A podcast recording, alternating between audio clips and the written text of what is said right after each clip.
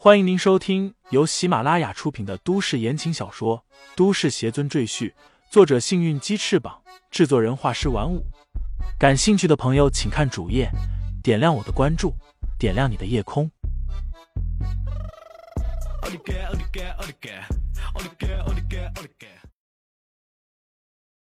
第一百四十四章夜访郑家。要知道，郑家庄园至少有上百名保镖在巡逻。他们武器精良，训练有素，而且还配有猎犬。除此之外，监控探头更是随处可见，真正做到了全方位无死角。一旦有什么风吹草动，整个庄园的保镖都会赶到现场。别说是人，就是一只苍蝇也别想飞进来。喂，你是谁？怎么进来的？其中一个门卫摸向腰间的手枪。大声质问，另一个则对着对讲机向上级汇报情况。李承前脸色阴沉，根本不回答那门卫的问题，伸手轻轻一推，直接将两名门卫连带他们身后的厚重铁门一起轰飞进了豪宅之内，将大厅里的东西摆设砸了个稀巴烂，吓得屋内的女仆们惊声尖叫，四处逃窜。李承前大步走入大厅之内。气沉丹田，朗声道：“郑家人出来，本尊有话要问你们。”他这一句话仿佛一个高音大喇叭，别说豪宅里面能听清楚，就是整个庄园也听得清清楚楚。此时，郑家人正坐在二楼的餐厅里用餐。李承前这一句话震得他们差点从椅子上掉下去，碗碟汤菜打碎了一大片。郑家家主郑尚志一脸惊愕。大声喊道：“保镖，保镖，是什么人在喊？快去看看！”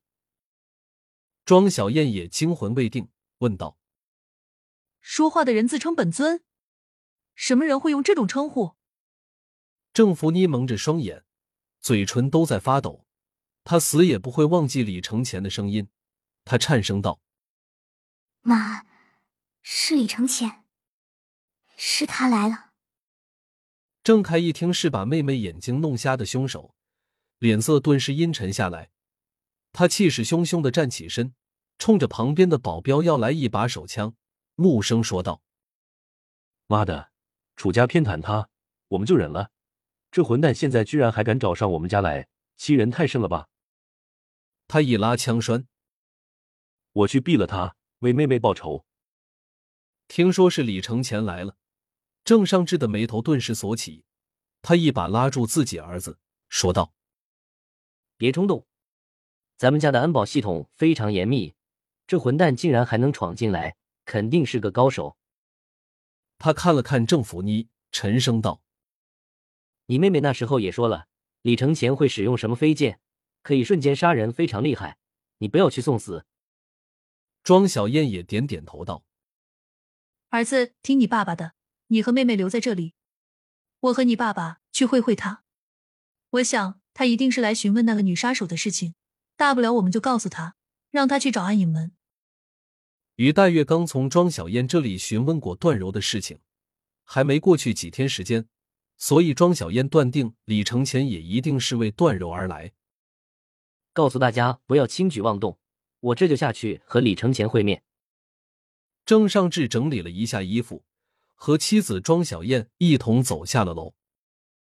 此时，一楼大厅内，李承前坐在真皮沙发上，悠然的翘着二郎腿，一点没把面前几十名保镖和他们手里的各种武器放在眼里。郑尚志对着众保镖摆摆手，保镖们缓缓放下武器，退出了大厅，只留下郑尚志夫妇和李承前。我就是郑家家主郑尚志。不知道李大师来我们家有何贵干？郑尚志坐在李承前对面的沙发上，不冷不热的问道。李承前道：“告诉我暗影门的位置。”郑尚志夫妇对视一眼，心道：“果然是这件事。”庄小燕眼睛一转道：“李大师真是为难我们了。暗影门是武道宗门，行踪不定，他们的宗门也是一个秘密，旁人根本找不到。”我们也是通过一个人和暗影门联系。他微微一笑，道：“我可以把这个人告诉李大师，你去找他，可以知道暗影门在哪里。李承前瞥了庄小燕一眼，他早就看出来这个女人在和他耍小聪明，不屑的轻哼道：“说吧，是谁？”这个人姓崔，我们不知道他的名字，只是叫他崔大师。郑尚志回答道：“我们是在一个酒会上经人介绍认识的。这个崔大师是暗影门在外界的代言人，要和暗影门联系都要通过他。李大师如果想找到他，需要先到天津的一座小酒馆里，在酒馆的留言墙上写下你的名字和联系方式，他自然会去找你的。”李承前眯起眼睛盯着郑尚志夫妇，看得他们二人后背发凉。好。我相信你们。李承前站起身，冷声说道：“你们找人杀我这笔账暂且记下，如果日后还敢来惹我，有如此强。”李承前一挥手，一股无形的力量直接将大厅正面的墙壁全都掀飞出去，仿佛那墙壁不是砖石所砌，而是纸糊的一样。郑尚志夫妇一脸惊恐的看着面前空荡荡的残垣断壁。连吞了几口唾沫，这要是打在人身上，恐怕直接粉身碎骨了。李承前大步走出去，祭出飞剑，直接御剑而去。爸妈，你们没事吧？郑凯和郑福妮在楼上听见下面的动静，也吓了一跳，悄悄跑下来一看，愕然发现自己家有一面墙居然不见了，而他们的父母。还呆若木鸡的站在大厅里，说都说不出来。这是李承前干的。郑凯瞪大了眼睛，一脸的难以置信。郑福妮看不见东西，焦急的抓着哥哥的手臂问道：“怎么了？到底怎么了？这这还是人类的力量吗？”郑尚志脸色苍白，心里感觉十分后怕。如果今天李承前不是找他们问暗影门的事情，而是来找他们算账，恐怕今天他们一家四口一个都别想活。庄小燕深吸一口气道：“老公，你赶快和崔先生联系一下吧，让他想办法干掉李承前。这人实在太恐怖了，万一哪天他又回来找我们算账，谁能拦住他？”郑尚志点点头，想了一下，又道。看来我们也不能继续待在这里了，明天我们就去显国，让大帅保护我们。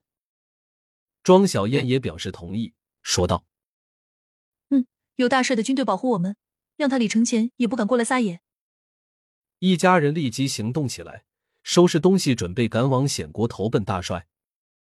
李承前再次飞向天津，他知道郑尚志夫妇说的这个崔大师一定是给他设置的圈套，但他无所谓。只要能找到暗影门，救出段柔，什么刀山火海他都不怕。以他现在的修为，正面硬扛一支军队也不在话下。